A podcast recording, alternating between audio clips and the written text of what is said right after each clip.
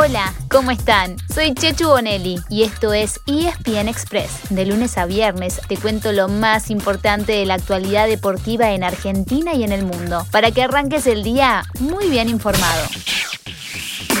Hello, good morning everybody. Hoy Arranca una semana de definiciones en la Copa Libertadores y en la Copa Sudamericana. Se juega la vuelta de octavos de final y en la Libertadores hay seis. Sí, escucharon bien, seis equipos argentinos con chances de pasar a cuartos. Además, hay otros tres en la Sudamericana, pero mejor vayamos de a poco, no nos volvamos ansiosos, como diría una de nuestras voces invitadas.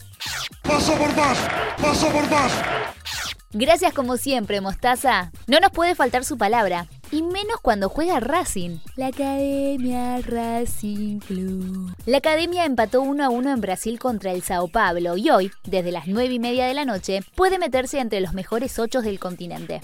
Pero antes, bien tempranito, a las 7 y cuarto de la tarde, es el turno de Boca en Belo Horizonte, un falo portugués y frente Atlético Mineiro. En la bombonera terminaron igualados sin goles, pero con mucha polémica porque el VAR intervino para anularle un gol al Geneise. En principio, Miguel Ángel Russo pondría los mismos 11 que jugaron la ida, a la espera de que Norberto Briasco se recupere de una sobrecarga muscular. Si Boca se mete en cuartos, su rival podría ser nada más ni nada menos que River Plate. Para eso, el millonario deberá ganarle a Argentinos Juniors mañana miércoles en la paternal. En la ida fue empate 1 a 1. También el miércoles juegan los otros dos argentinos, ambos en el extranjero. Vélez lo hará en Ecuador con Barcelona, después de haber ganado 1 a 0 en Liniers. Por el mismo marcador, perdió defensa y justicia en Florencio Varela. Así que para clasificar, el halcón necesitará una hazaña, ganarle al Flamengo en Río de Janeiro. En cuanto a los tres argentinos en la Copa Sudamericana, todos definen en casa este miércoles y también el jueves. Mañana juega Arsenal ante Sporting Cristal, después de haber caído 2 a 1 en el descuento en Perú. Y el jueves será el turno de Independiente, que perdió 1 a 0 contra el Santos, y de Rosario Central, que se trajo un 2 a 2 de Venezuela ante Deportivo Táchira. Agéndense en un partido más en este torneo. La vuelta del clásico uruguayo entre Peñarol y Nacional, también el jueves por la noche. Mientras tanto, terminó la primera fecha del torneo de la Liga Profesional. En primer turno, Central Córdoba y Banfield empataron 1 a 1 en Santiago del Estero. Y en el cierre, Godoy Cruz derrotó a Rosario Central en Mendoza. Esta es una de esas noches en las que hay que tener más de un dispositivo a mano.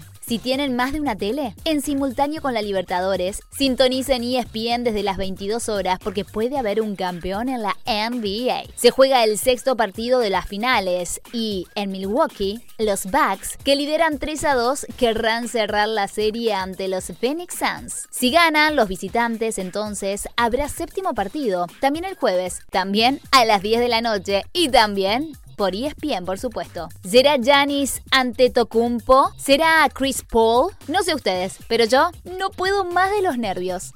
En el tenis es una semana muy pero muy tranquila. Hay torneos en Suiza, en Croacia y en México, güey. Pero la verdad es que ya todos están pensando en los Juegos Olímpicos Tokio 2020. Es que desde este mismo viernes comienza la acción en Japón, con todos los ojos puestos en Novak Djokovic. El serbio, número uno del mundo, va por el slam dorado. Ya ganó tres los cuatro grandes del año y le queda el US Open, pero además puede sumar la medalla de oro en Japón. Encima, cada vez tiene menos rivales en el camino. Ya se sabía que Roger Federer y Rafa Nadal estarían ausentes. Y ayer se bajó el italiano Matteo Berrettini, que viene de perder con Nole en cuatro sets la final de Wimbledon. Por supuesto, todos nos vamos poniendo en modo olímpico y estamos muy atentos a las noticias que llegan desde Tokio, sobre todo en lo que tiene que ver con unos juegos muy afectados por la pandemia. Ayer se supo que otra tenista de elite, Coco Goff, se bajó del torneo porque dio positivo por coronavirus. Ya se notificaron 10 casos de COVID-19 entre los participantes. El miércoles comienza la actividad con el fútbol y la selección argentina debuta el jueves a las 7 y media de la mañana frente a Australia. La ceremonia inaugural está pautada para el viernes a las 8 de la mañana en Argentina. Yo ya me voy poniendo la alarma. ¿Y ustedes? Y así llegamos al final de nuestro episodio de hoy. Soy Chechu Bonelli y de lunes a viernes te traigo las noticias deportivas más relevantes para que arranques el día muy bien informado. Te espero en el próximo ESPN Express. Y no te olvides, dale clic al botón de seguir para recibir una notificación cada vez que haya un nuevo episodio disponible. No te vas a arrepentir.